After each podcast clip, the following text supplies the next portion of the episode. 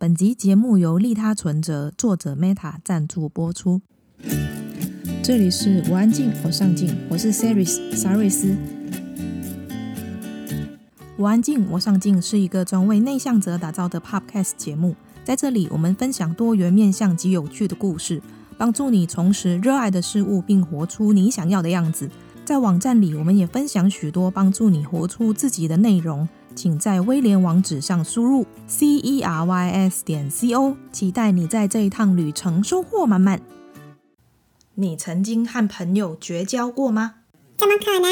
我是大苹果，老师同学都爱我。同事可以当朋友吗？我得了一种怪病，叫做对同事过敏。被贴上标签的内向者在职场上该如何生存？贴我标签，好利息。欢迎我们今天的来宾威廉。在社会打滚，我们都知道会做人很重要，但别人不是你，你会做人不代表别人也会。你不需要委曲求全，一再退让。适时的与人绝交未必是一件坏事，毕竟人生没有多少个十年，你的时间和善良值得留给对的人。这一集的内容，我们分享了很多人际关系包袱，像是如何识别什么是朋友，什么是同事。为什么你不需要麻木收集人脉存折？以及内向者在职场上该如何为自己发声？如果你对这一集的内容有兴趣，请在威廉网址上输入 c e r y s 点 c o 斜线绝交不可惜。如果这一集让你听出耳油，意犹未尽，欢迎加入我们的脸书社团一起讨论。我们的社团很安静，社员也很上进哦。正所谓安安静静又一天，上进上进又一年。没错，请在脸书上搜寻“我安静，我上镜”，就可以找到我们喽。你准备好了吗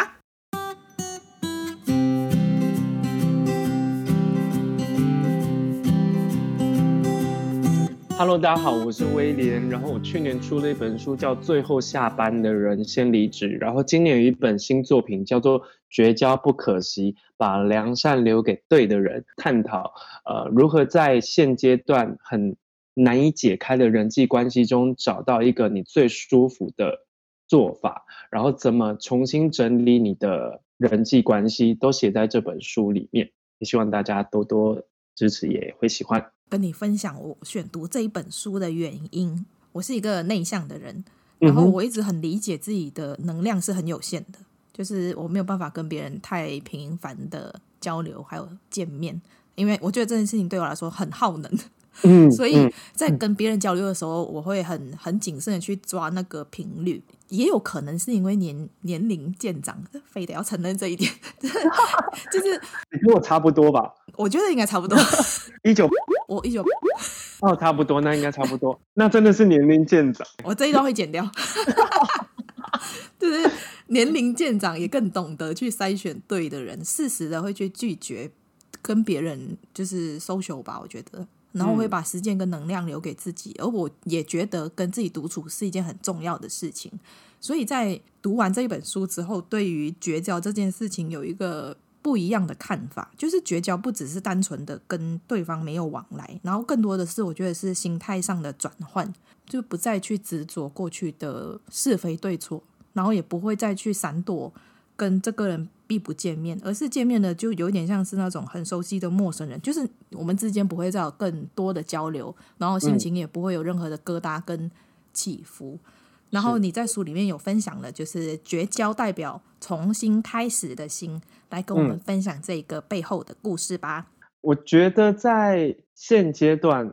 刚刚说不要说年龄渐长，我自己啊，我先讲我自己，我自己在某一段时间过，我记得那大概是在三三十岁上下，我开始意识到我生活中有很多不必要的人际关系。什么叫不必要？就是我会想要重新整理，重新整理的族群有两两种，一种是旧朋友，重新见面之后，我发现我们的。彼此的价值观已经不一样了。一次又一次的碰面当中，我发现其实你现在的说话方式，或是你的价值观，你想要的东西跟我的东西想要的东西是不一样的。嗯、然后你知道价值观一对立，就会容易有冲突。你心里也会有很多 OS，就是有时候他在他在讲话的时候，你一直在翻白眼，很想反 驳。对，我我已经跳过想要反驳那个那个，因为我知道反驳一定会争执，可我不喜欢争执，我一定是在心里一直翻白眼，然后就说。啊，你是心里翻哦，我是直接翻的。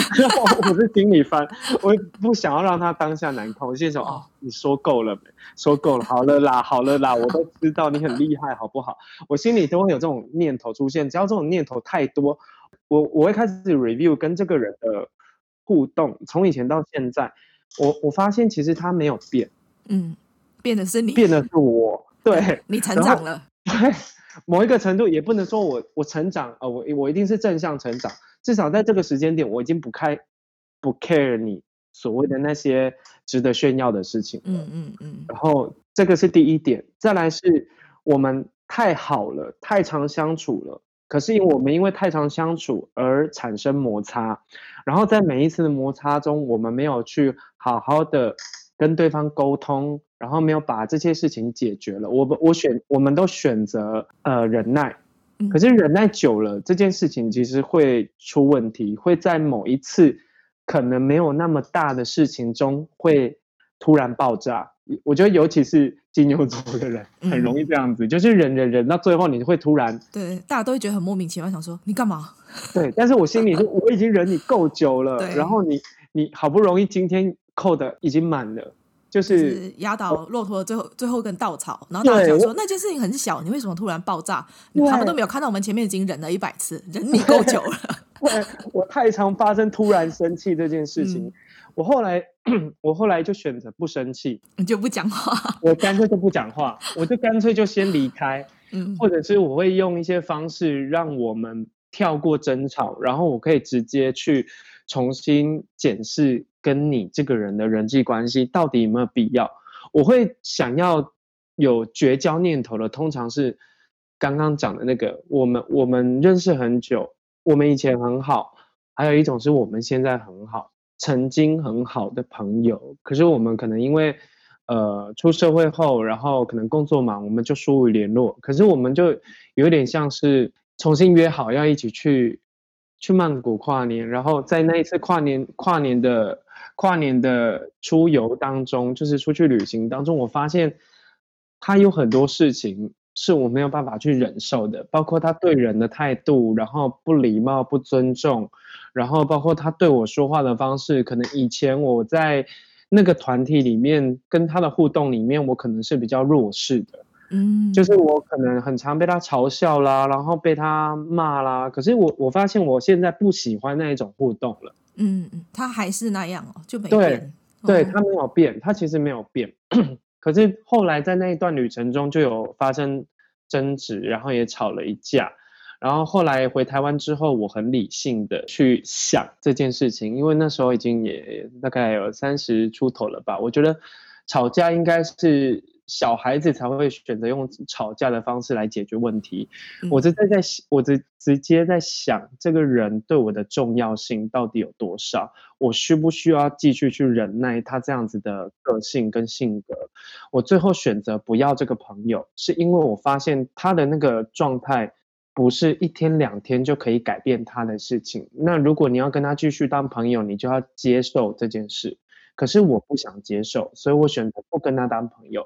然后我的做法，我也很，我当时写了一封很长的信给他，我跟他解解释，然后我也在这里的自己的那个 Facebook 写了一篇文章，对于朋友的感慨。可是我没有指着名骂他。如果是早几年，我一定会说，对，hashtag 他，然后还骂他，然后就是。我已经不会那样做了。我我从从头到尾都没有讲是谁，但我有一个感触是，我觉得人是会变的。然后或许你没有变，但是我变了。然后我变得不喜欢这样子了。所以，呃，在这个阶段，如果能不能我好好的跟你解释为什么，然后我再离开。可是他不能接受，他用了小孩子的做法，我用了大人的做法。他在他的 Facebook 上面写了一篇，指没有指明。但是大家都知道在讲我，然后把我的一些私事，然后把我一些过去的事全部都写出来。嗯、当下我的朋友就 print screen 给我看，他说：“哎，他是不是在讲你？他有点过分，你要不要去跟他说，请他不要这样子去翻别人的隐私？”我我就跟中间来跟我说跟我说的那个朋友说，没关系吧，就让他去吧。嗯，对，因为他可能需要一些，他可能需要发泄，因为他不能接受自己不被选择。他的态度是要我也也是我跟你绝交，怎么会是我你不跟我做朋友？然后我心里其实更确定，我选择不跟这个人做朋友是对的，因为他接下来所有的处理情绪的方式跟事后。后来我们遇到的时候的状态都非常的幼稚，而且很没有礼貌。然后，就因为发现发现这件事情，这件事情是所有的关系的导火线。我会开始对于人，因为这个人是我很好很好的朋友，可是我开始对于人际关系有不一样的看法。我会很在意谁很常替我带来不必要的情绪困扰，然后谁会很容易。察觉到我情绪的脆弱，来照顾我的情绪。因为这件事情，我重新 review 我所有的，至少现在还想得起来的朋友，我有我有好好的去思考这件事情。那几年我办了一次高中的同学会，其实那一篇文章我自己现在还是很有感，叫做呃，年少的我们都死去了，此刻活着的是另外一个人。然后，因为我在同学会的，我是主办人，嗯，可是最后没有来的全部都是我的死党，对。然后每一个都有不一样的理由，然后甚至有人说要到，然后后来没有到。有一个，你不是说住很靠近吗？还是没出现？对，他就住在学校旁边，还跟我说会来。同学会当天他联系不到，然后同学会结束之后，他才说哦，不好意思，他刚刚在怎么忙之类的。所以我就觉得，哎，这个人对我这个邀约是完全不尊重的。嗯，然后他也不尊重我这个人，更更不用说我们有什么交情了。我在那一些事情一连串的，这其实都写在写在书里面，因为在那几年发生了很多，因为旧朋友，我们要重新遇到，可是我都以为我们是当时的那个他，或者是说我的我以为我还是当时那个他，可是事实上不是，我已经不是当时那个我了。我想要的朋友状态已经不是当时那种。我只为了好笑好玩而存在的关系了，然后我开始觉得，其实朋友这件事情，他没有太常互动，他没有继续的有一些新的，呃，我们没有一些新的事情发生，其实我们的信任感跟感情会慢慢薄弱，会慢慢淡掉。可是我们我们很容易去执着于我们曾经很好这件。这这件事情，然后因为太过执着，所以你曾经很好这件事情，它会替你带来很多不必要的情绪困扰。因为我们会有对这些事情会有期待，可是如果说有一天呢，你对这些事情不再期待了，你是不是心里可以轻松很多呢？就是我想要写在书里面告诉大家的，其实是是，因为其实太久没有联系的朋友，你们就只是一个。认识对方，然后对对方印象不错的陌生人，对我来说，因为你们现实中没有任何的互动。然后另外一种是我们太常相处，然后我们没有找到一个舒服的方式，或者是好的方式沟通。然后在很多时候会因为一句“我们是朋友”被这件事情绑架，因为我们是朋友，所以我们要怎么样？可是我很以前我是完全完全会被这句话。框住的人，我会觉得哦，我们是朋友，所以我们要很多。可是我后来发现，正因为我们是朋友，所以很多事情后面接的那句话不应该是忍耐。嗯，对啊，不应该，不应该。可是我们很常都会选择忍耐，然后就因为我们是朋友，也是因为有一些事情发生，我就我就会觉得，如果我们是朋友，你就不该这样子。我觉得这是互相，就是真的是，就是人是会改变的。当我们已经是往另外一个方向前进的时候，价值观不一样的人就就真的很难有共同点跟交集点。就是我们总是会是两条平行线，就是怎样你都是没有办法走在一起。当然，这是这是朋友啦。那我会觉得有时候有一些人的待人处事嘛，那我们现在已经到这个年龄，有时候你真的是很难再去跟他讲什么，因为你不是在教小孩，你不能告诉他说：“哎，你不能这样讲话。”你这样子的态度怎样？因为我觉得这这真的很幼稚。如果你已经到现现在这个状态，我都还必须要告诉你我在教小朋友的那一种方式的话，我觉得我真的没有必要把时间浪费在你身上。哎，对，因为用刚刚那种口气，是我提醒你，其实大部分十个有八个都会觉得不舒服。对，他会觉得我们差不多年纪，或者是我们是对等的，凭什么你来教我这么做？其实我很常让别人这样更讨厌我。可是我后来发现，其实我不用去教你，我自己去选，我不用他教。他自动就会做到这件事情的人，为什么不要这样子？我与其花好多力气去改变你，嗯、去去调整，然后去去教你，然后还要被你讨厌，然后还要告诉你我我是好心，我是苦口婆心，我这段过程我通通都不要，我直接去选择一个他跟我频率很近，他知道我在想什么，嗯、即便他只跟我认识两天，我都会觉得我很放心，我至少跟这个人舒服相处是很舒服的。因为有一阵子我一直在处理这些人际关系的问题，我发现我的我的点在于我们一直没有办法对等交流，对，然后所以我会衍生出很多负面情绪，我才发现我其实一直扛着很多不必要的重量，这些重量全部都是人际关系，而是为什么说不必？是因为这些人是我不需要去在意，我也可以活得好好的。确实有一些人是真的是只能说年龄渐长，你真的是走到。不要走到这个时候，才突然发现你身边的那一些人其实都是不适合的。嗯嗯、然后你从头到尾都没有选择权嘛。但是其实你可以主动去选择适合的人待在你身边，而不是一直跟不适合的人，然后又浪费你的能量跟时间。嗯、然后一天到晚在那边听他们讲那些，我要说不知所谓吗？你会觉得我没有兴趣，我也不想要知道、嗯、那件事情。但我的做法是，其实书里面有告诉大家一个做法是，我们绝交不是说我很。幼稚、很孩子气的说：“哎，我要跟你绝交，不要再跟我联络。”我不要跟你好，对，我不要跟你好，绝对不是这样。我我的做法是，其实绝交你其实是结束这段关系吧，因为我想要告诉大家一个一个观念是，其实每一个人他都有阶段性任务的会出现在你的生活中，对，没没有一个人他是可以一辈子的，没有没有一辈子的朋友，只只有记得一辈子的人。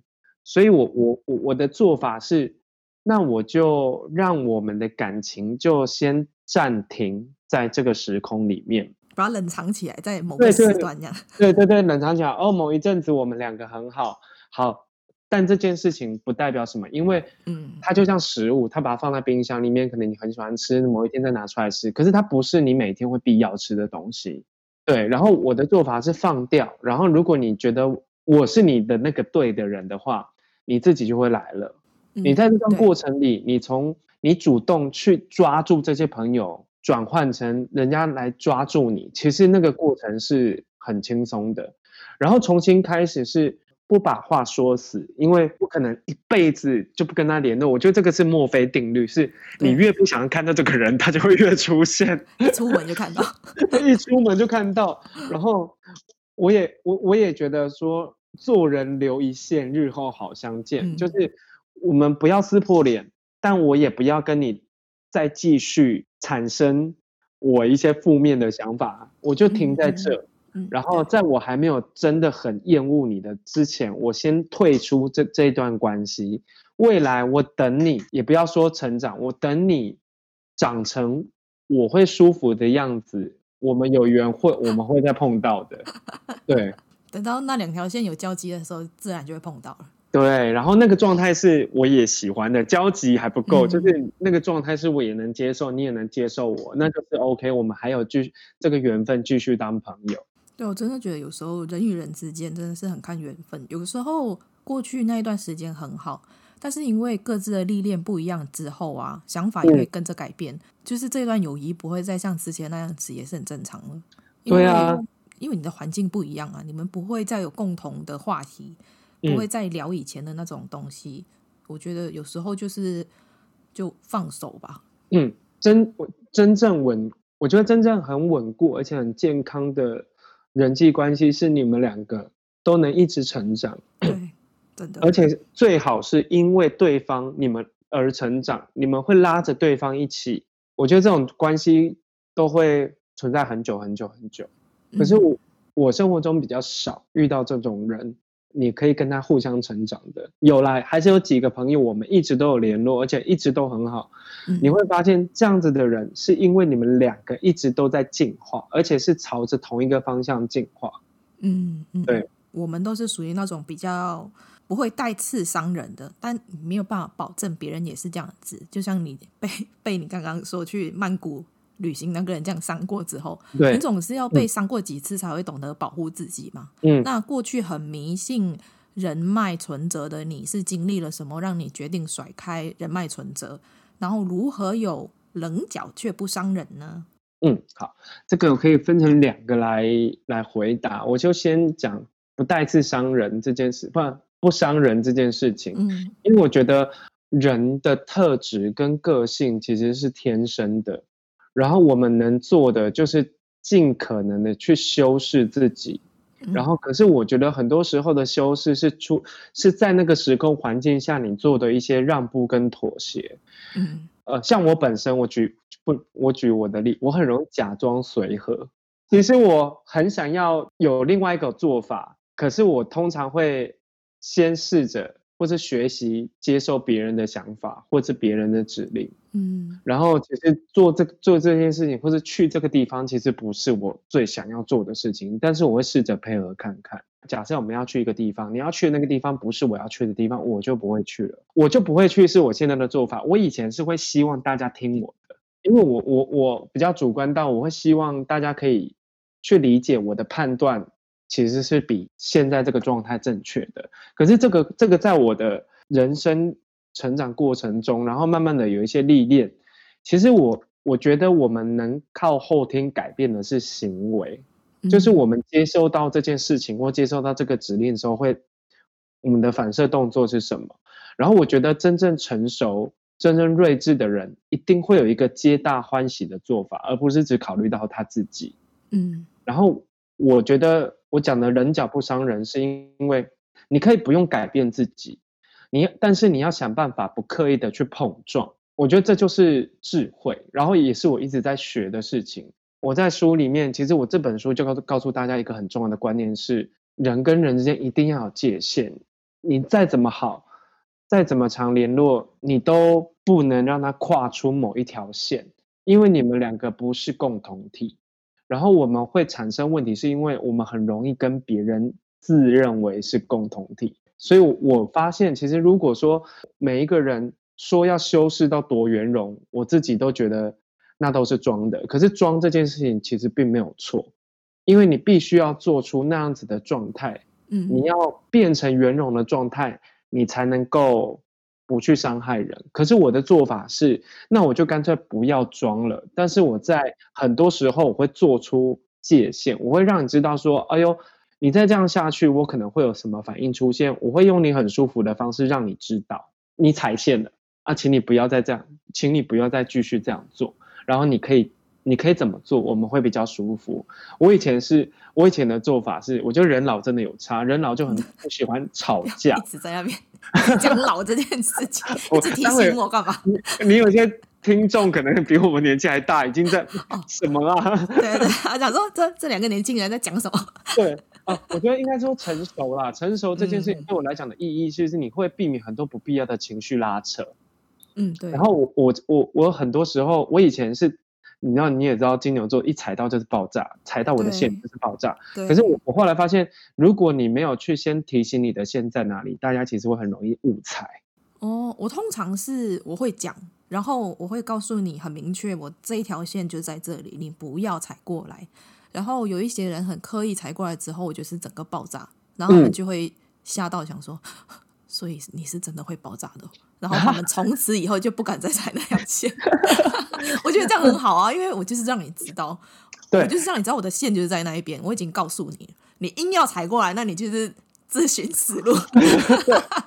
可是因为我我我我的工作应该是说，我的工作其实不允许那样子的。处理、哦、对啊，我是说私底下啊，工作我对对对对对对对，工作我就会变得比较呃假装水。对，我对工作上我也是啊 好，然后心里面一直在那边一直在那边纠结，回去打枕头。对对对对对，可是私底下其实我会慢慢就去去修正，因为如果你太常爆炸，可是对周遭来讲，其实你就是一个未爆弹，你就是一个让他们产生压力的来源。可是我觉得最舒服的方式是我我自己很努力努力在学，我会在无形之中让你知道我不喜欢这件事情，嗯嗯，然后让你知道我不喜欢这件事情的，我的处理方式就是我不会爆炸，我就是会离开。对，我我我我不会有情绪出现，但是你既然要这样做，好，那你继续这样做没有关系，那我就不参与了。就像我们我刚刚一开始讨论的，我们到底要去哪里？嗯，这件事情，假设他要去山上，我想要去海边，我想要去海边的原因是什么？我一定会让你们知道。那如果说你们要去山上的话，那我可能就不会不会想去了，我就会用一些动作让你知道说我不想去山上。踩下脚吗？对，没有啦。我就比较倾向于，那好啊好啊，大家都不要去啊。那如果假设他们是要去山上，你要去海边，那如果有人说，那你不要自己一个人去海边，我们一起去山上嘛，就是拉你一起去做你不想要做的事情，那你要怎么拒绝？有两种方式，一种是没关系，你们去；然后另外一种方式是我陪你们去一次山上，你要陪我去一次海边。哦哦哦，用这种看看他们要不要这样。对对，要看你要不要两两种，一种是你们自己自己去山上，那我想要去海边，但是我想要有人陪。但两种方式我都可以接受，那我会先给你选项，但是我我以前是不给选项的。你你如果你有界限，你要懂得给别人选项，而这两个选项都是你们能舒服的，这样好像也不错。其实看似有给他选择，嗯、其实实际上并没有。你不要这样说。其实已经比就是直接翻脸好了好太多了吧？对啊，但是只是我有时候会觉得说，就是一种尊重。你生活里面总是会遇到跟你想法、跟你选择不一样的人。那我自己的方式是跟别人不要有冲突，就是我尊重你的选择，我不会试图想要去改变你，那你也不要试图想要改变我，就是互相尊重，彼此不一样这样子。对，你一定会啊，你这这也是书里面的概念，就是一群人想要去山上，你一定会找到。另外一群人想要去海边，对，那你就跟着那一群人去就好了，不用刻意再跟这群想要去山上的人拉扯。然后至于人脉存折这一点，其实我我觉得人脉存折让我觉悟的是在工作上，用四个字来提醒自己，叫天助自助。嗯，就是你既然想要别人帮你，那你就不如自己帮自己是最快的。嗯，然后。在经历过那么多挫折跟失败，尤其是工作上的，我会发现其实人帮不了我什么，最多最多就是给你建议。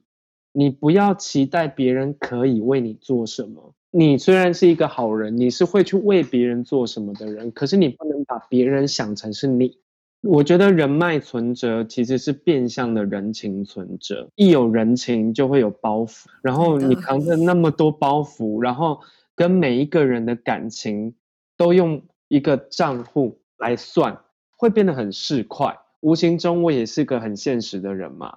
我就是交你这个朋友，就想要运用你，嗯，就有目的的去接近。对，这样是不对的。我后来发现。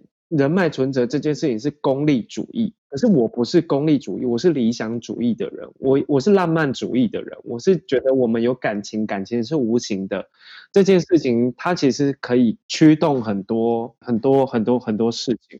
我发现不管你在哪一个领域交到的朋友，以工作上的来说，我在那么多次失败跟无助的时候，我发现没有一个人帮得了我。然后，可是我却是很尝试、很很热心帮助别人的人。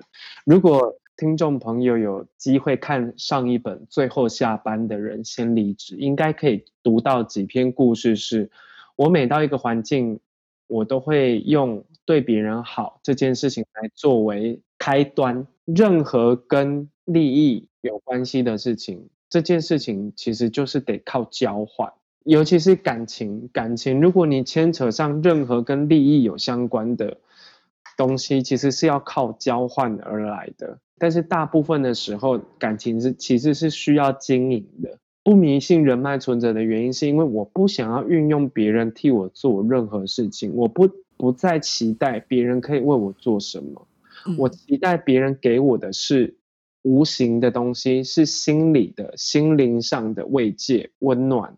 而这个慰藉不是说我今天出事了，你一定要听我抱怨；嗯、我今天难过了，你一定要出现。而是我想起你这个人，我永远都能都都是能快乐的。我们在每一次的相处中，你都可以给我很安心的感觉。遇到挫折、失败、难过、受伤害的时候，一定会有一些人会第一个出现，他会想办法去理解你，然后听你，甚至他会想用他的方式让你好一点。所以这种这种东西，你能你能说它是人脉吗？不是，我觉得比人脉更高级的是我们之间有感情。这需要用时间换来，这个真的需要用时间，然后是需要你们一起去经历过很多很多事情才能换来的。我们很常发现，我们好像在网络上跟谁很好，可是事实上不是。我也想要提醒读者们、听众们，就是感情这件事情，就像你讲的。它其实是要靠长时间的累积，然后你一起经历过很多开心跟不开心的事情，这种东西才叫感情。有感情才叫朋友，没有感情的关系，它就只是你们认识。这种关系很容易发生在网友身上。我刚刚就想问你说，所以你觉得网友不算是朋友？网友绝对不是朋友。我在书里面有提醒大家，再三提醒大家，就是网友不是朋友，网友只是在某一个时空。你们找到同一个话题，你们有一样的共鸣，嗯、可是，在抽出那个网络空间的时候，其实你们根本就是两个陌生人。你真心想认识这个人，我现在我的做法是，我会很主动想办法跟你见面。我们刚刚一直在讲，现阶段的我们，我们开始在挑朋友了。嗯，我也想要主动一点，挑一些我真的觉得很聊得来，接下来可以好好的认识的人。所以，我。我我以前交朋友是比较随意的，就是来了就是朋友，不挑哦，不挑哦，来了就是朋友。我们来了，我见面见面就是知己，聊得觉得你好笑，我就觉得我们是朋友。可是我现在对朋友这件事情，我会比较严格，然后就很像你在打 game，就是你要组队哦，不要找猪队友，对，不要找猪队友。所以，我如果遇到在网络上遇到。假设像我们今天我们两个聊得很来，发现我们两个都是金牛座，嗯、太好了，我就会约你吃饭，嗯，我就约你见面，我觉得不会让这么好的感觉只留在网络上面，嗯，对，所以这是我现阶段处理人际关系的方式，约出来见面，发现，哎呦，你刚刚都是装的啦，你其实本人也不是那么 nice，就是干嘛讲出来？为什么要讲 出来？我我没有抽开我的那个真 真实的面具，不可以这样子的。因为我在书里面有提醒大家，其实，在网络上是很容易假装很多事情的。我觉得你用那个 filter 也是一个假装啊。你在网络上会很容易刻意的去营造一个我们好像很好，或者是说你会比完美。完美，对，你可以，你先用打字的，打字是可以修饰的，你可以思考的，你一定会知道说他想听什么，或如果对方是你的菜，你你对他有兴趣，你一定会想办法假装出一个。他会喜欢你的样子，嗯，可是我我在书里面有告诉他，如果你喜对他有好感，麻烦约出来，真实的相处，嗯，感觉是骗不了人的。约出来之后，确定这个人到底是要继续当网友，还是可以当朋友，嗯，用感情的叫朋友，常联络的可以是网友。对这件事情，我希望大家要去做区分。你的感情是很珍贵的，你对朋友之间定义是很严格的。你不要太容易觉得别人是你的朋友，其实很多人都不觉得你是他的朋友。就像现在讲的人脉存折，我不信人脉存折的是，我觉得他之前有被我帮过，我觉得他是不是觉得我是他很好的朋友？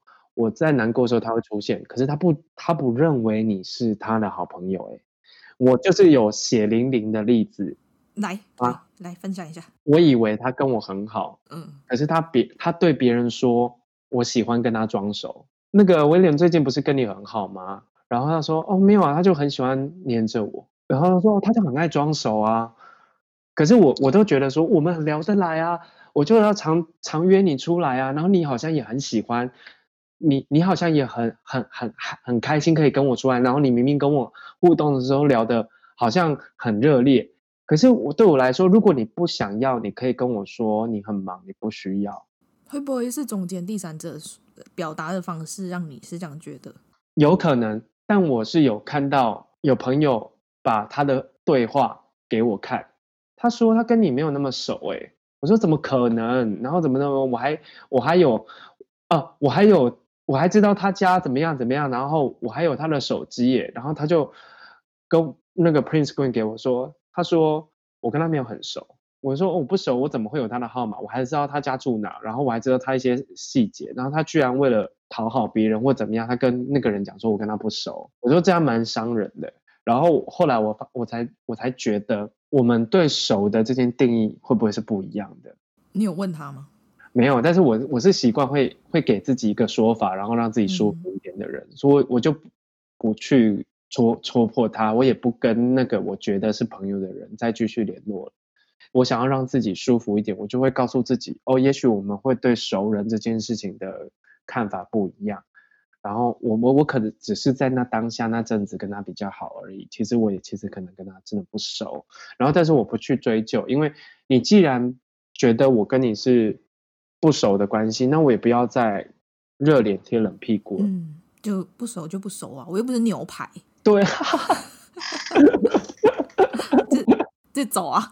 对啊，走啊！告诉读者们，世界上多的是朋友。等你去交，对，有很多有很多很有趣的人，有很多很好的人，就不不一定要执着于你跟某个人之间的关系。对对，对你这样讲，其实让我想起之前前阵子，呃，我跟同事发生了一个小插曲。嗯、然后这同事呢，他在我们同事群里面比较没什么人缘。然后我是那种我我没有挑任何小圈圈的人，所以我跟任何人都很好。然后他就很常找我帮忙一些事情，即使不是工作上的事情，他会找我帮忙。那我就是那种只要我不忙，我都 OK。然后有一次，我就是帮他解决了一个他女儿功课的问题，很奇特。他女儿功课关我什么事？对啊，反正就是他问了我和女儿功课的一些电脑上的东西。后来我就教他，而且前后就是花了大概快一个小时去跟他做这件事情哦。后来有一次，我的工作上有一些疑问，然后还是。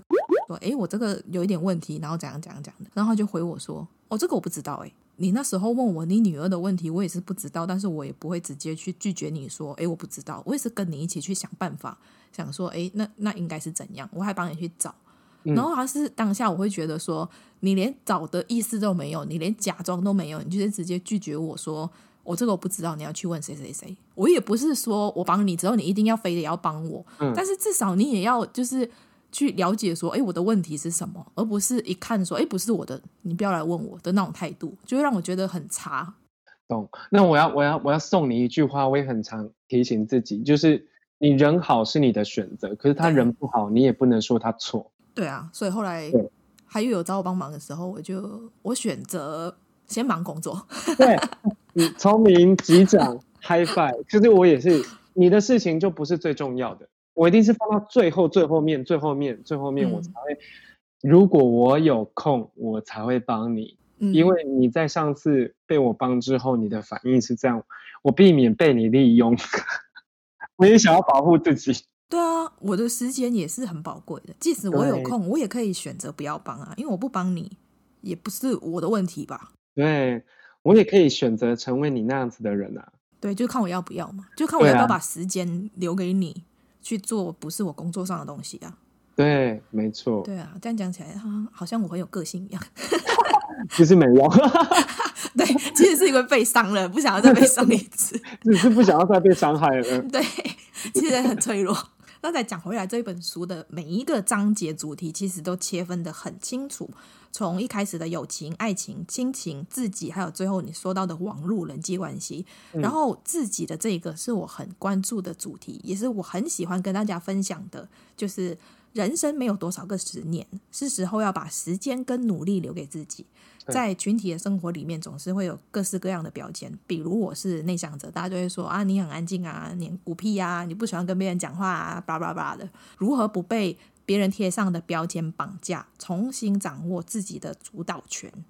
我觉得内向者很容易把自己定位在边缘人。嗯，对。可是我觉得内向是你的情绪反应，嗯，或者是说你跟人际交流的方式你是被动的。可是很多人会用边缘人这件事情去把自己定义的更偏。然后，但是我觉得内向有时候是你对外在世界的任性。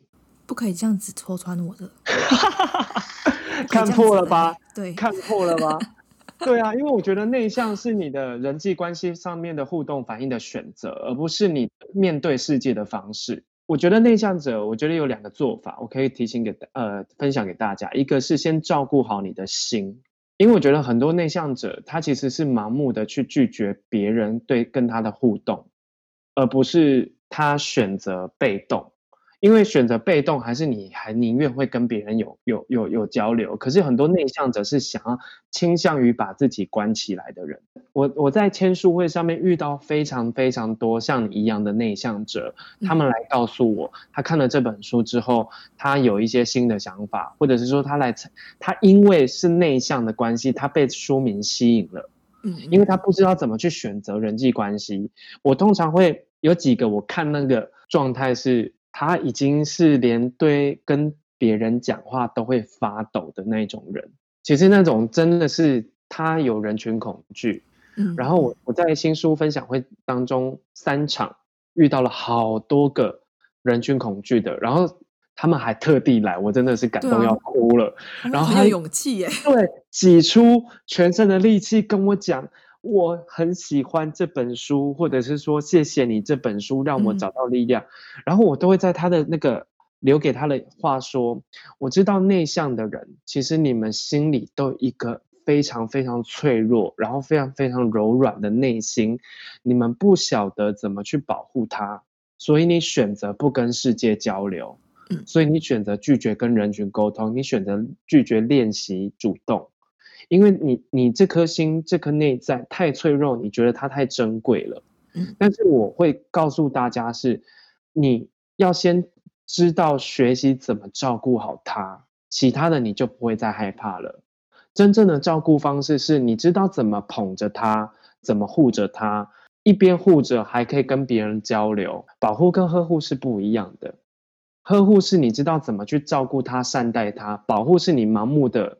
隔绝外界，所以内向者有两个做法：一个是先知道、了解、照顾你的情绪，照顾你的心，照顾你那些脆弱的内在。你够了解自己为什么会脆弱了，你够了解自己的弱点在哪里，那你就用一个好好的方式跟他共存，你就让呃想办法让他茁壮，而不是盲目的我很脆弱，所以我要躲在家里，我不想要讲话。因为我很常说错话，然后大家很常误会我，我就干脆不讲话了。不是这样子的，那那你所有的做法都是消极跟任性的做法。我比较倾向于内在者，你先好好的检视自己为什么会脆弱，是什么点会让你感到受伤，你要去找到这些点，你要想办法。如果你解决不了它，你只能跟它共存，然后你不能停止跟社社会交流，不能停止跟外在交流，因为。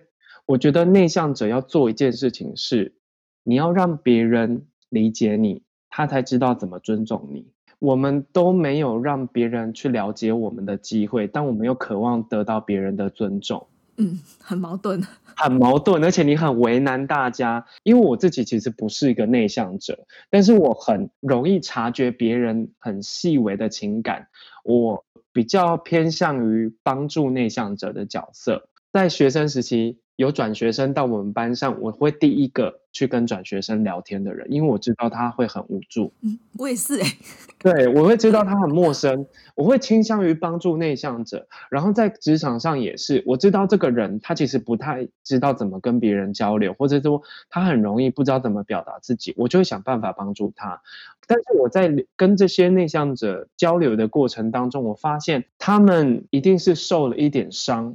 导致他们拒绝跟别人交流，或者是否定自己。嗯，可是他们就会因此而停止去修正自己、壮大自己。他们会选择先躲起来。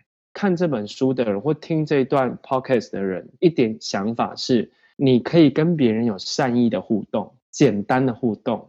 我有被问过，威廉，我是公司里面的边缘人，我个性太内向了。可是我到新的公司里之后，我。我不是害怕面对工作，我是害怕面对不知道跟怎么跟同事相处。嗯、我说，没有人逼你一次要跟整家公司的人相处，对啊，也没有人逼你一次要 handle 一整个人际圈。好好的跟一个人好好说话，从你旁边的人开始，你跟别人有开始有善意的互动，这些人际记忆是会传播出去的。这个人一定会去跟别人描述你，可是你不可以一开始就。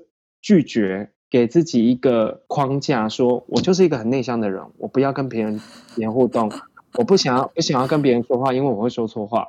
然后我我很害羞，别人跟我讲话的时候，我一定要躲掉。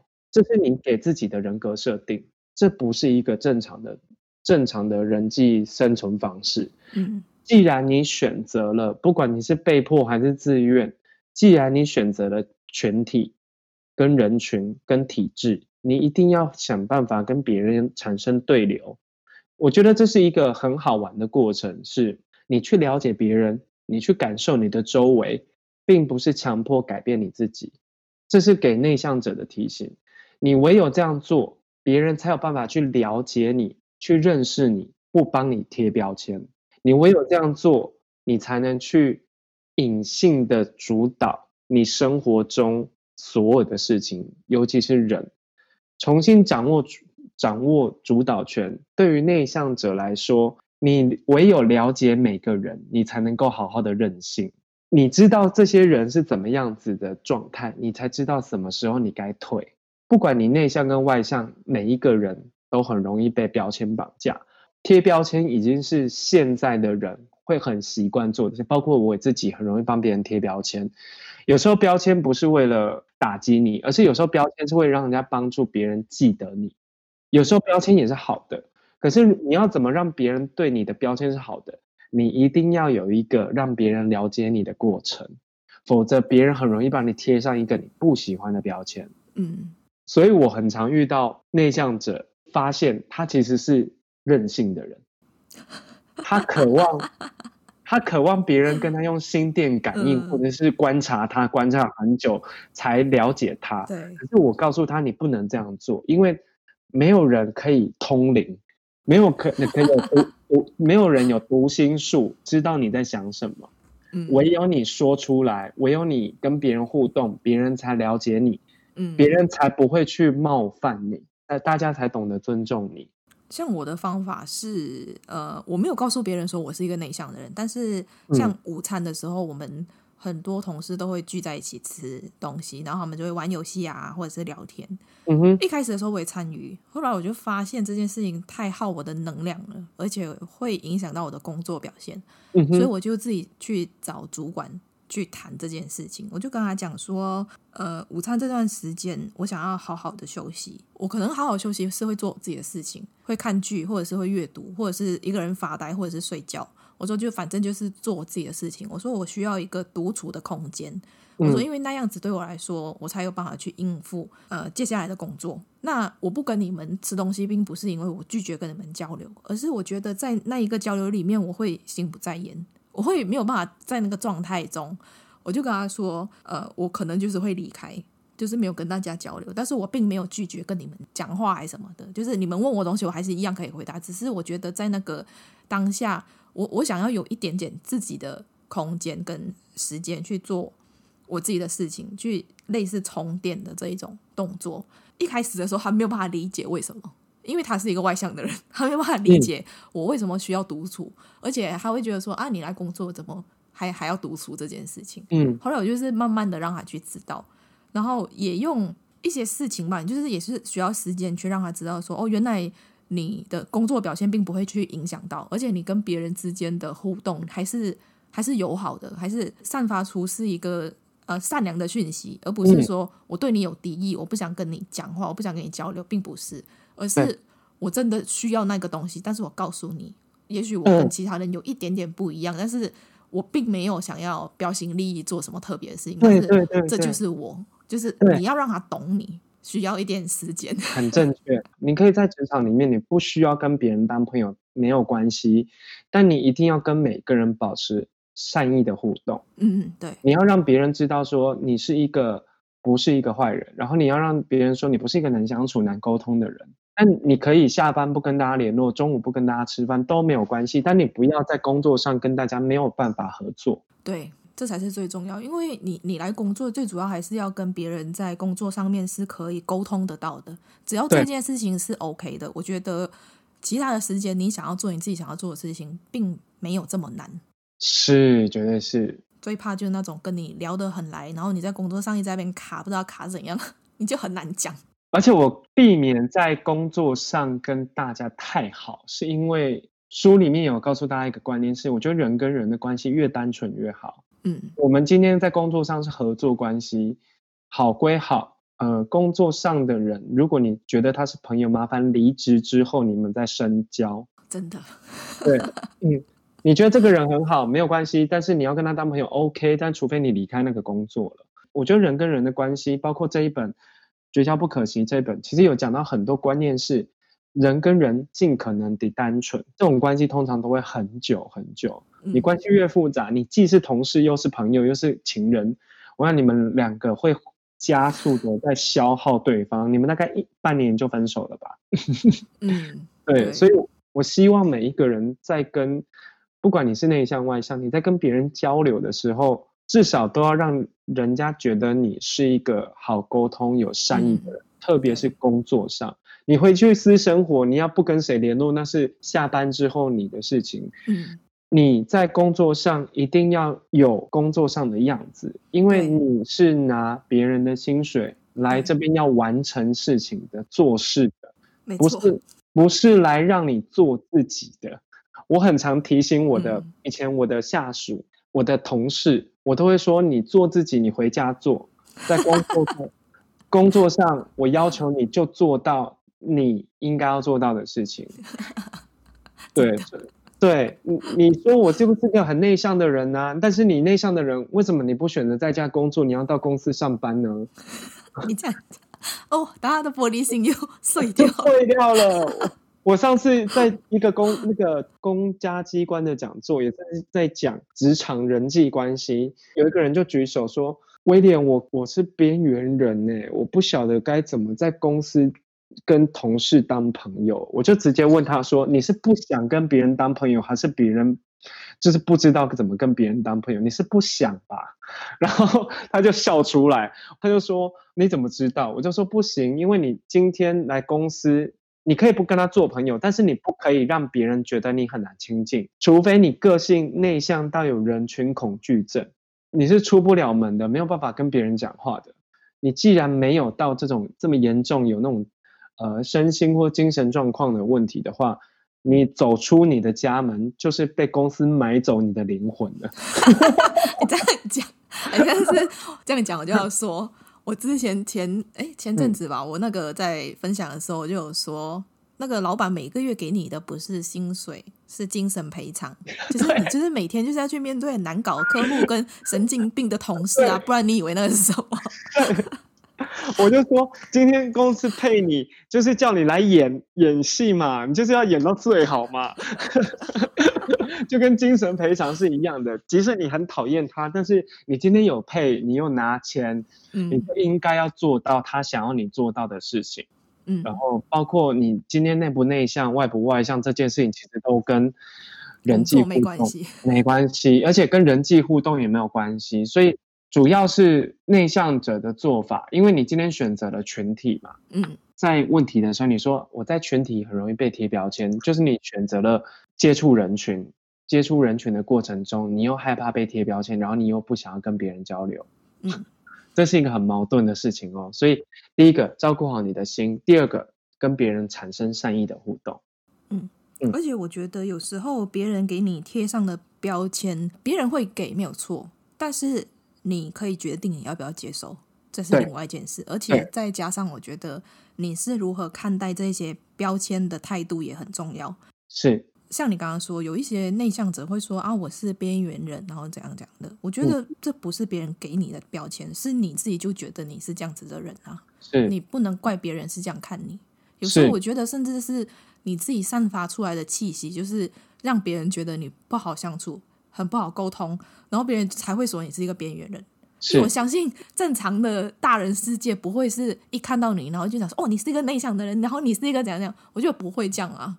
是你把自己边缘化，你让别人边缘化你。我知道这样讲，嗯、也许有些人会觉得很受伤，但是我真的觉得有时候别人给你的标签是一回事，你要不要接受是另外一回事。嗯、你可以不要理他，即使我是一个内向的人，那又怎样？我还是可以很主动啊。你可以撕掉那个标签，其实你是撕得掉的。但你如果不做，你就选择接受那个标签。至少在人群中，你要知道怎么顺应，然后不受伤。嗯，我觉得内向者有时候要你要自己很清楚，知道自己的界限在哪里。像我是知道自己中午的时间需要休息，这个，嗯，这对我来说很重要，那我就会去自己争取。那你们的是什么？你们自己就要知道去拿捏那个频率啊，因为我知道内向者也许频率太高会很容易崩溃。那你就是要知道你自己几次你会崩溃，那你就是在那个几次的范围内去做这件事情。嗯，你的额度在哪里？你自己知道。公司里面总是会有一些小圈圈嘛，就是像我们说，嗯、中午会约在一起吃饭啊、团购啊、喝咖啡、聊是非什么的。然后这种看似无害的关系，其实里面蕴藏了很多杀机。对啊，对。然后来跟我们分享你过去血淋淋的经验是怎么拿捏跟同事之间的距离。好，我觉得关于跟同事的距离，其实是我很有实验精神，因为你们都知道我被之前过四次，然后我我做过七七份工作，在不七家不同的公司。其实我在七家不同的公司，其实我都尝试用不同的方法跟同事相处。嗯、一开始都觉得同事是朋友嘛，可是我在第一份工作的时候就遇到有一个女生，她算是负面例子，因为那时候她抽到绿卡。他就是很喜欢炫富，他今天去做了什么指甲，他做了吃了什么饭，然后看了什么电影，然后跟哪些 celebrity 见面，他一定会讲，包括她男友多有钱，现在跟谁在 dating，然后包括她今天去吃了哪一家很贵的餐厅。她好忙哦，她很忙，然后她就有一有有一次在。因为我们公司要休假嘛，然后他就跟他的我的主管说，他休一个长假，他工作好累哦，然后他要去美国玩。可是大家都没有发现去美国玩这件事情有什么问题，对不对？嗯嗯，对。可是他有一次在茶水间，茶水间是一个很容易聊天跟讲别人八卦的地方。哦，对啊。然后他，然后他就已经在那个厕所也是，对，厕所也是，会一边 补妆然后一边梳头发或什么，会一边在讲同事同事的事情。茶水间在跟同事说。哦，他就是有绿卡资格。然后我的同事说：“可是你有绿卡，那你不用在美国吗？”然后他就说：“哦，我每年都会去美国待一阵子的时间。”然后他发现自己好像把一些秘密讲出来了。可是那个同事就在有一次我们的公司在餐吃中午吃饭的时候，又是中午吃饭。你看，不要跟同事中午吃饭，因为很容易 互相私事跟爆料。然后有一次他就请假。然后这就不在，就跟我们的主管就一直在吃吃饭，跟聊天说，哎，呃，假设那个人叫 William，然后就说，哎，William，他是不是接下来要休假啦？嗯嗯。然后那个另外一个知道他有绿卡资格，那个女生说，哦，对啊，他去美国做做移民监，他每每一年都要在美国待一个月。然后我的主管说，啊，什么什么怎么会有这件事情？然后所以他之后移民去美国。然后他说，可是那个他 interview 的时候什么都没说，那是不是？他的工作就不保了，因为公司没有不会请一个随时随地又都有可能走的人。就因为这件事情，我就知道说不要跟同事太熟。我因为跟其他人太熟而去对着同事说其他同事的感想。哦，这个也是一个，我觉得是一个禁忌耶，就是在跟同事之间相处的时候，你跟 A 呃聊天的时候，你最好不要讲到 B、C、D 的事情。对，出社会的第二份工作，第二年还第三年吧，我们一开始不会有人懂得这件事情的。我们一定要是吃过亏之后，我们才知道说，哦，嗯、这个是 don't do that，就是不可以做这件事情。嗯嗯。然后，所以我在每一次的不同的公司，我都试着跟同事用不同的距离相处。嗯，我发现下班跟中午吃饭这两件事情，是我不会有多的互动。我可以跟同事吃饭，嗯，但我绝对不会聊工作，我一定会聊时事，不是私事哦，自己的事情不说，嗯，工作的事情不说，我一定会讨讨论一件，比如说哪个明星怎么啦，然后哦，就是一些无关紧要的，跟自己无关紧要的，对对对对对，你唯有做出这样的距离，你才可以安全，因为同事之间是竞争关系，没错。因为你们不是真的朋友，你们只是在某一个时空下，你们被动的选择在同一个环境里一起，然后你又刚好在这个环境里面找到一个好像跟你比较聊得来的人。事实上，很多人是会跟同事下班去 KTV 去吃饭去干嘛的。我一开始是这种人，可是我发现，当同事越来越了解你的私生活的时候，他们会在很多你不在场的时候有很多猜测，会去讨论你这个人。会去讨论你工作以外的事情，然后这个工作以外之外的讨论呢，会影响别人对你的看法。我以前是个爱喝酒的人，然后所以我我我很常可能前前天在喝酒，然后隔天太累，我就会早上请假。嗯嗯。可是有时候其实我是真的生病，然后我早上请假，我要先去看医生，就有人会直接说他一定是昨天晚上去 KTV，然后宿醉吗？对，宿醉，他一定是宿醉，他很爱玩，嗯、不用心工作，他不尊重今天的工作，就会有这种状况出现，所以我才觉得跟同事可以好，但你们的好就是在那个 co-work 的方的范围内，嗯嗯嗯，你们合可以合作的那种好，而不是掏心掏肺的好，你们不不是真的朋友，你们是有竞争关系的，你们是会被拿来做比较的，所以跟同事千万不要好，因为他是你的敌人。不是你的朋友，但我说那个敌人不是我们今天要互相打架的那个敌人，你们是彼此的竞争者，你们有可能会被拿来竞争同一个位置，竞争同一个工作，就算做同一份工作，你们也会不一样的评价。你们可以是良好的互动，你们可以尊重对方，你们可以英雄惜英雄，你们可以很合得来，但是你们不要有。朋友这个关系出现，朋友是很珍贵的。我我有一段时间是还蛮纠结，说同事能不能当朋友？但是我其实心里面自己有一个答案，嗯、就是不可以。嗯，然后又看到其他同事彼此之间很好哦，我又又开始怀疑自己的的信念，想说，所以是可以哦。但是也随着时间，你会渐渐发现一件事情。他们的感情很好是没有错，但是如果你会细心观察的话，他这一个好其实也是建立在工作的利益上。对，今天如果工作没有做好的话，这个感情有多好都不会再持续下去。对，你如果给别人造成困扰的话，感情其实是很快就会瓦解掉，它不会再像之前那样子。嗯，没错，你讲的很好，这也是我。观察到的，后来才观察到的事情，就是任何的工作上的感情都建立在你有没有办法给对方你要的，就是一个利益交换嘛。你失去了这个价值，你创造不了这件对等的位置，你就等同于不是朋友了。可是那为什么要去界定？你太容易把工作上这些人划到朋友里面的范围呢？不要嘛。我们一开始，我我自己的做法是根本就不要觉得他是朋友，你就不会受伤了。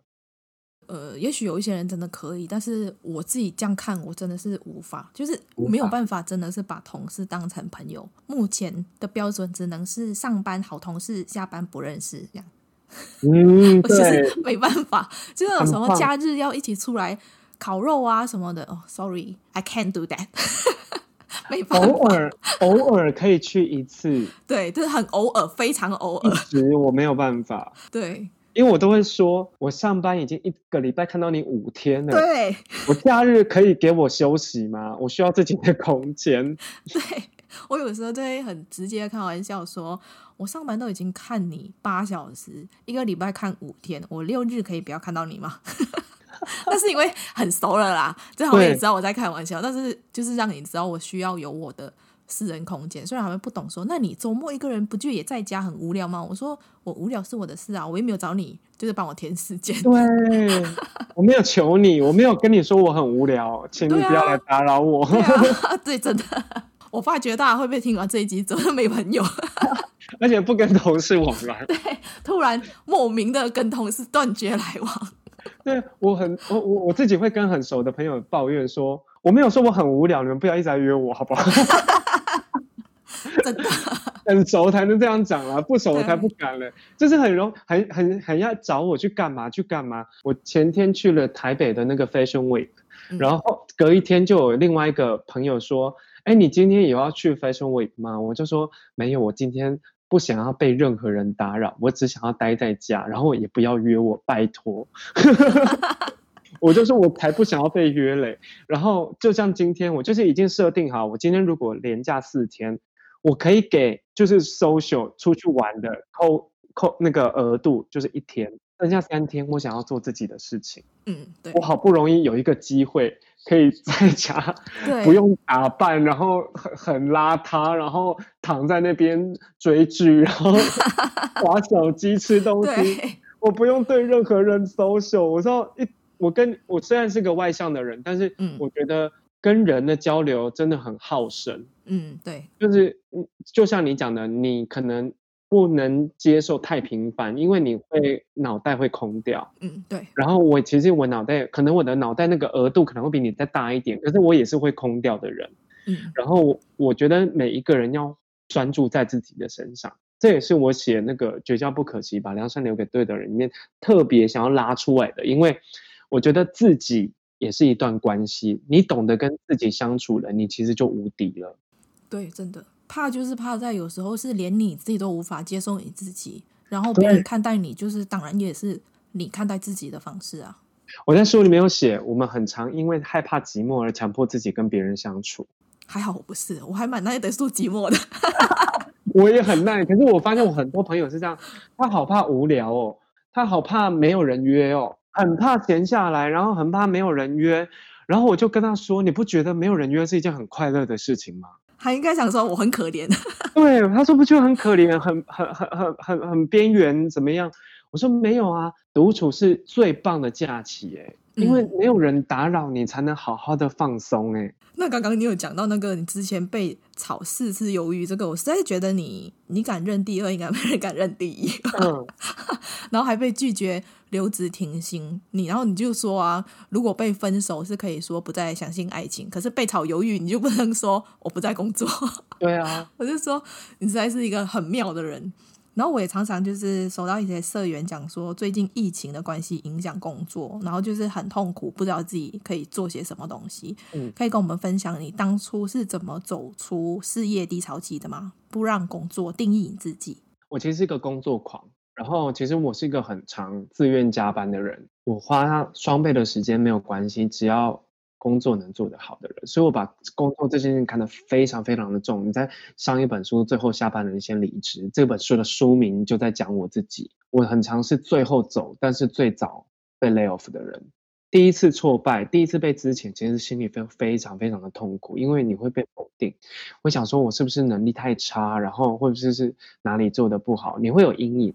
嗯，然后可是第二次、第三次、第四次的时候。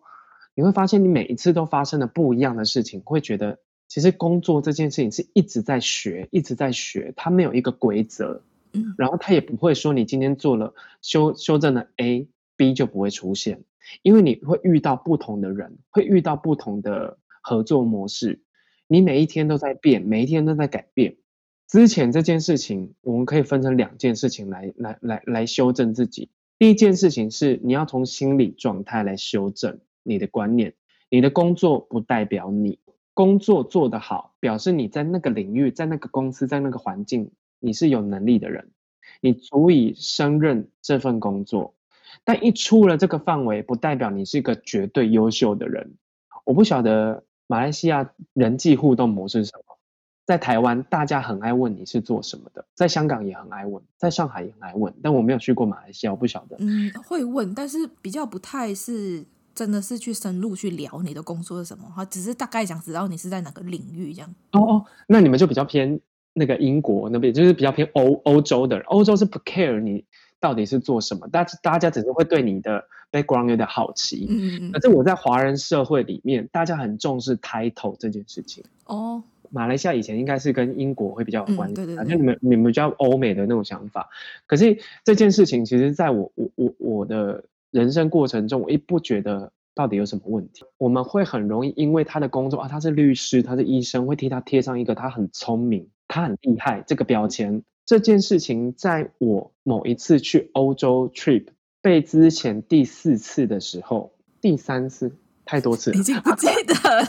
第四次第呃第四次的时候，嗯，我那一次去了欧洲旅行，我把遣散费跟我的积蓄都花光。我记得是在柏林的一个咖啡厅里面，冬天一个人在欧洲旅行是件很奇怪的事情，因为冬天他们下大雪，他们不觉得这不是一个旅行的好时间。你怎么会一个人来这边玩？看雪啊？有，他们他们不能理解嘛？那我们就要跟解释给他们听，然后就遇到不认识我的人，欧洲人，然后或者是我的那时候 Airbnb 的房东，就跟我聊啊，为什么要来这边？就是台湾人，我接触到的这种香港、澳、台、中这边的人，很容易在跟别人自我介绍的时候说我是做什么工作的人，会先讲这件事情。可是对他们来说，你的工作是谁不重要，我最重要是想要了解你这个人。可是他们在问我一些关于我的生活、我的兴趣的时候，我发现我聊不出什么东西来，我只能讲工作。所以这件事情就印证了工作狂这件事情让我没有了生活，我我失去了自己。我觉得很厉害的 title，我我的 background 很强，我之前做过什么工作，我在什么名牌公司上班，这件事情对他们这些陌生人眼里，尤其是那些欧洲人眼里，他是无感的，它不是一件值得拿来炫耀的事情。这件事情让我有点 shock，重新反思自己，我是不是把工作这件事情看得太重了？我自己是谁？我是不是忘了？其实你要去调整工作的定义，你就能走出你所谓的事业事业的低潮。因为你被炒鱿鱼，不管是都是你被动的，被分手这件事情是很伤的。唯有做一件事情，你会让自己舒服一点，你就让自己不要那么重视工作这件事情。你没有在这件事情上有得失心。对我来说，工作就是一个用劳力换金钱的一个过程。为什么要赚钱？因为我想要好一点的生活品质，就这么简单。工作对我来讲没有任何的附加价值，没有任何意义。但是我的生活圈里面，包括我自己，却很容易享受工作的光环，觉觉得这个光环可以放大到任何地方。然后或许是因为我被之前比较多次，而且每一次都不一样的理由，我才发现伤心难过是没有用的。最重要的是你要从失败中找到方向。我经历过那么多次被之前不愉快的经验中，我发现让我有一个特殊技能，是我一遇到失败，我会先跳过所有的有情绪的部分，我会直接问：好，我们现在来解决这件事情吧。我们怎么解决？下次不要再做错了。失败这件事情的意义是，它告诉你这件事情你这样的做法是不对的，你去纠正它就好了。失败不是否定你整个人，嗯，工作失败。代表你在这个 part 你做的不够好，而不是你是 loser。所以很多人在工作的低潮期是会沉浸在很悲伤，觉得自己一事无成的。曾经我也是这种人，我我觉得我没有做得不好，为什么每次的结果都一样？当我冷静下来之后，我才意识到，其实我这些情绪不要让它太久，因为情绪没有办法解决问题。我我有自己冷静下来了。检视我到底哪里做错了？我为什么会犯这样的错误？我为什么会让这些人这样子对我？是不是我哪里做的不好？对，我就是真的做的不够好。我去找出到底是哪里，而不是把我到底哪里不好这件事情做成反射成一个情绪。我只是在抱怨，我没有想要改变自己的意思，没有。我必须要改变自己，因为我下次不想要再受伤了。所以你要走出低潮，就是不要让工作定义你自己。你要先弱化工作对你的必要性。再来是你要给自己正确的观念，是工作它就是一个过程，它就是一个合作关系。你结束了就结束了，没关系，你可以再去找下一段的合作关系。所以你不需要为这个阶段性的任务、短暂的合作关系而执着太久。我想提醒读者，提醒提醒听众是：生活是你唯一能主主动选择的事情。在你的人生里面，你有很多的被选择的时候，特别是工作跟爱情，因为不只是你选别人，别人也在选你。嗯，对。可是你要怎么过生活，是你一唯一一个我自己可以怎么做，我想怎么样就怎么样的一个一个 part。你一定要找到属于你自己的生活方式。生活有多重要？你是不是你自己？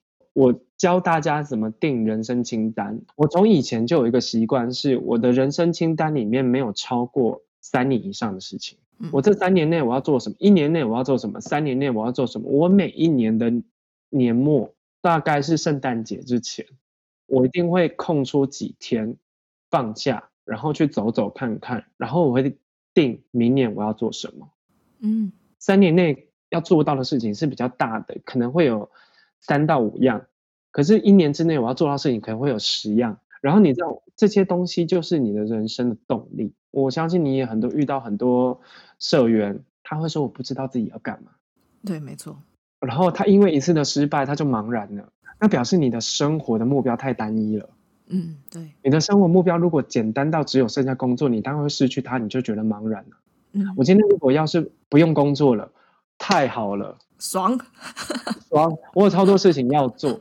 我那时候离开工作的，我最主要的原因，不再回职场的原因，是因为我发现我人生有太多的清单，是我如果继续工作，我没有办法完成，包括像写书这件事情。第四次被之前，大概我这是我第七份工作的时候，那时候面临一个人生交叉点，我到底是要做 freelance，还是要去另外一家公司上班呢？我后来选择新的人生。如果去另外一家公司上班，我会过着十年后还是一样的日子。我有很多事情是我在上班的时候不能做的，嗯，然后那时候我的人生清单中一年的里面就有写，明年我要出一本书，我就去达到它了。但是如果我一直在工作，我每一天都以我这种拼了命的在做，疯狂加班，假日也在跟朋友聊工作，我真的是一个超级工作狂。我是没有时间停下来重新整理自己，写出创作，我没有办法做作品。嗯，我宁愿那时候生活辛苦一点，我要在这个时间点，我一定要完成我现在想要完成的事情。这件事情会让你觉得你的人生是有意义的。而不是一直疯狂的工作，然后让工作去定义你，然后你在工作上拿到很高的薪水，然后得到很好的成就，那只是一个任务。呃，我那时候就写了几个清单。我离职之后，哦，我我我今明年要做到什么事情？我发现我那十样里面，我只我有八样，我只要继续工作我就达不到了。如果我一直待在公司里面，我的人生清单只完成了一样，我明年会继继续倦怠，而且是越来会越倦怠，而且我也会讨厌自己。因为我有很多事情没有办法去做，我不谈梦想哦，因为我觉得梦这件事情是做不到的。我会谈理想，理想是你经过认真思考、评估之后做出的人生规划。做做人生清单这件事情，我也 share 给我很多读者。你先拿起一张纸、一张笔记记起来，你先想一下你人生中最快乐的一件事情，然后你觉得最遗憾的一件事情是什么？你去复制你的快乐，你去解决你的遗憾，这些这这两件事情会成为你的人生清单的选项。嗯，对。然后你把这件事情做出来了，列出来了，你做一个 list，十件，三年内要做到三件大事。比如说，我要我要变漂亮，这也是一个 人生清单。我要瘦，我要瘦十公斤，这也是一个人生清单。你任何让自己变得更好，解决遗憾。复制以前曾经的快乐，这两件事情会让你觉得你人生很精彩、很有意义。这是我人生的动力。嗯，我觉得就是要去找你工作以外的生活这件事情，就是有点像你下班之后你会做什么？对。然后很多人都是划手机啊，或者追剧啊，然后就会说我没时间。但是其实你、嗯、你还是有时间可以去。做你感兴趣的东西，哪怕就是十分钟、半小时这样也 OK 啊。但是太多人就是很麻木，因为他也看到别人也是这样子，所以他觉得那我这样子也 OK。那如果今天你是很不满意自己的生活状态的话，你就是从下班后开始去改变你的生活。下班后的你才是真正的你。好不容易有一个时间让你可以做自己了，然后你又不做。我觉得很多人的毛病就这样，回家就是放空、划手机。然后躺在那边什么都不动，可是你的人生不是只有在工作那几个小时而已耶。嗯，所以我我很鼓励大家是，你一定要好好经营你的生活，而且是下班之后的生活。嗯，然后人一定要有兴趣，因为兴趣它是，我觉得兴趣很像是粮，精神粮食。工作不是精神粮食哦，工 很多人会都会觉得说工作因为有薪资啊，他就会觉得说哦，那个应该才是全部，但其实不是，那是折磨你精神的粮食。对，不然你以为那个精神赔偿是从何而来的呢？硬要再讲。对对对。好，那最后一题，嗯，对你来说，什么是上进心？上进心是你永远都能找到让你勇敢往前的事物。然后热爱它，然后并且珍惜它。那如果对你有兴趣的朋友，可以在哪一些平台追踪你呢？呃，英文是 Psycho Dog，然后中文是精神科观察日记，然后 IG，然后 Facebook 其实都有。然后 IG 会比较像是呃我自己的生活方式。如果你喜欢读文章的人，你可以去 follow Facebook。然后，如果你想要了解我的人，你可以 follow IG。你每天一定会做的事情是什么？念六字大明咒，Om Mani Padme Hum。那你念是会真的念出来，还是你只是在心里默念？我在心里，如果再念出来会吓到人。Oh, 对，我想说，如果是农历七月你这样子的话，我应该想说，你是不是看到我看不到的东西？那分享三句绝交的时候会说的话。呃，不会讲话，我就是直接不联系耶，因为我觉得没什么好说了，慢慢的减少跟这个人联络。慢慢的切割掉它，其实对你来讲也比较舒服，对他来讲也比较舒服。我试试看，不不过我没几个朋友，没有办法让我这样实验。那用绝交造一个好笑的句子。绝交不是一件好笑的事。那如果从今以后只能吃一种食物，你会选择吃什么？苹果吧。如果一辈子只能做一件事情，你最想要做什么？好好活着。那漂流到一个无人岛上，只可以带一只动物、一个人跟一件物品，你会带什么？什么都不带，只带防蚊液。你就是不要带人就对了。我不要带人。那分享一个你吃了会感到幸福的食物。刚出炉的面包跟糕饼。台湾的面包店是下午大概三四点的时候会会出炉嘛？我以前小时候是会为了闻那个味道而特别经过，只是为了闻那个味道。有人会觉得哇。也太香了。那用一种水果描述你自己？水蜜桃。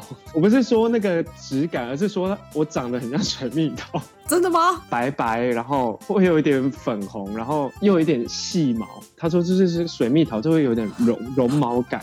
他说你你整个人很像水蜜桃。那他在讲的时候，他该不会在一面抚摸你那个身上的细毛？我会把手打掉。那如果你是动物园里的动物，你想要跟游客说什么？放我回家，就是我是反动物园的人。某程度上其实是不不太支持有动物园跟那种动物表演的。只要有动物表演的表演，我都不看。对啊，不能支持。讲到另外一个领域去了，没关系。那你的座右铭是什么？Forever Young。这是一个衣服品牌吗？不是，那是 Forever Twenty One。那你最喜欢别人赞美你的一句话？长得很像水蜜桃，一针见血。就我的观点，观点比较特别，然后也是比较精准的。那你宁可被外星人绑架当实验品一年，还是和女鬼同住半年？女鬼，我需要自由，因为被绑架就没有自由了。跟女鬼同住，我还可以不用理她。那如果一觉醒来可以改掉一个坏习惯，你希望改掉哪一些坏习惯呢？好奇心太强烈，我我很常很喜欢摸。或是闻哦，我知道了，你就是那一种啊，去逛海边的时候走沙滩，看到一个垃圾袋，呢，你就好奇心，你就是把它打开，然后里面是尸体。不会，我就是这种人，你讲中了，所以我很讨，我就是很也不是讨厌，我就是希望我可以不要再这样子了。企鹅在海里面游泳，在海底的螃蟹看到企鹅会以为它在飞吗？我觉得这题要去问螃蟹本人。如果跟某位明星出现在娱乐头条，你觉得新闻标题会是什么？那一定不会再讲我，一定会再讲那个明星，所以我不 care 那个新闻标题在讲什么。那如果必须跟某个人戴上手铐生活一个月，那会是谁？嗯、呃，我想要独处。你是实在是很难防哎、欸！你叫你去 叫你去无人岛带三个东西又不带，现在跟你说要带上手铐生活一个月，你又不要。创业或是做当作家之后。我很在意自己可不可以跟自己相处这件事情，直觉说求求你，我想独处。好了，给你独处，给你独处，谢谢你，给你给你。